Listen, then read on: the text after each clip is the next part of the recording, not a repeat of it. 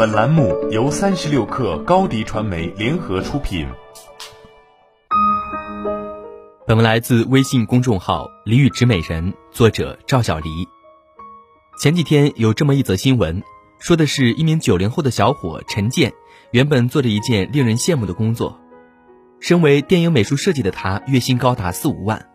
然而，连轴转的工作强度以及作品很难被认可的心理落差，让他感觉自己越来越不像自己了。于是，在去年，陈建毅然辞去了这份工作，转行做起了外卖小哥。他坦言，时间可以自己做主，虽然风里来雨里去，但是脂肪肝都跑没了，我又变回我自己了。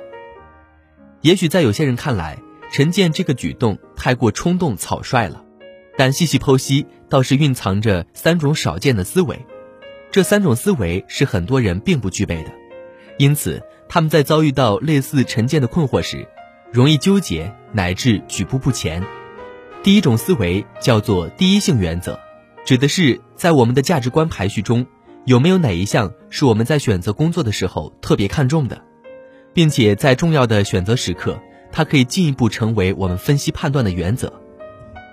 这个原理给我们最大的启示就是，在你选择工作的时候，你不妨思考一下，你最在意的一点到底是什么？这一点恰恰叫做你的原则或底线。不能满足这个原则或底线的工作不选择。如果刚开始可以，后来不能满足的，则可以选择离职。第二种思维叫做突破自我的知识诅咒，看到问题的本质。很多人在考虑是否转行时。总是无法放开自己的心理包袱，放手一搏。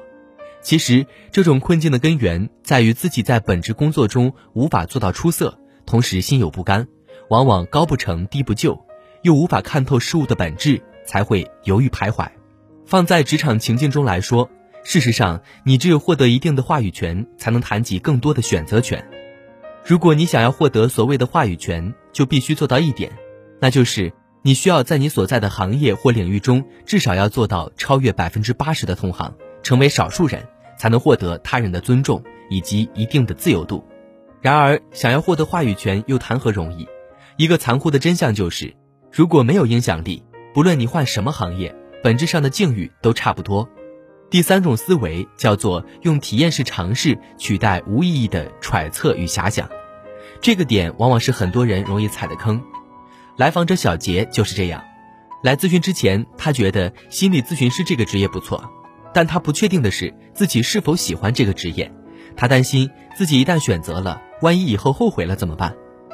小杰最大的问题在于，他始终在脑海中不断的揣测和遐想，却从来不曾进行过实实在在的体验或尝试。他需要放弃一味的揣测和想象，而是去寻找相关的心理咨询机构，看能否成为一名志愿者。近距离接近这个行业的从业者，经过一段时间的体验之后，再去决定是否要从事这份职业。最后，我们要以发展的眼光看待人和事，包括看待我们自己。就拿外卖员这个岗位来说，如果你认为外卖员就是个跑腿活，那么你可能一辈子注定是个普通的外卖员。但如果你能够在送外卖的过程中，用心留意客户以及店家的需求，主动发现问题。并且能够站在公司角度思考改进的办法，有机会再向领导提出合理化建议。如此一来，你今天可能是一个普通的外卖员，未来很可能进阶为管理者乃至优秀的运营总监。总而言之，面对不确定的未来，我们需要做的是勇于突破自我设限，学会多元化思考及变通，运用文中提到的三种思维，不要把宝贵的时间和精力用在无意义的纠结和消耗中。而是着手于自我规划、改变与提升中，如此才能在未来职场中立于不败之地。好了，本期节目就是这样，下期节目我们不见不散。欢迎添加小小客微信 xs 三六 kr 加入三十六课粉丝群。高迪传媒为广大企业提供新媒体短视频代运营服务。商务合作，请关注微信公众号“高迪传媒”。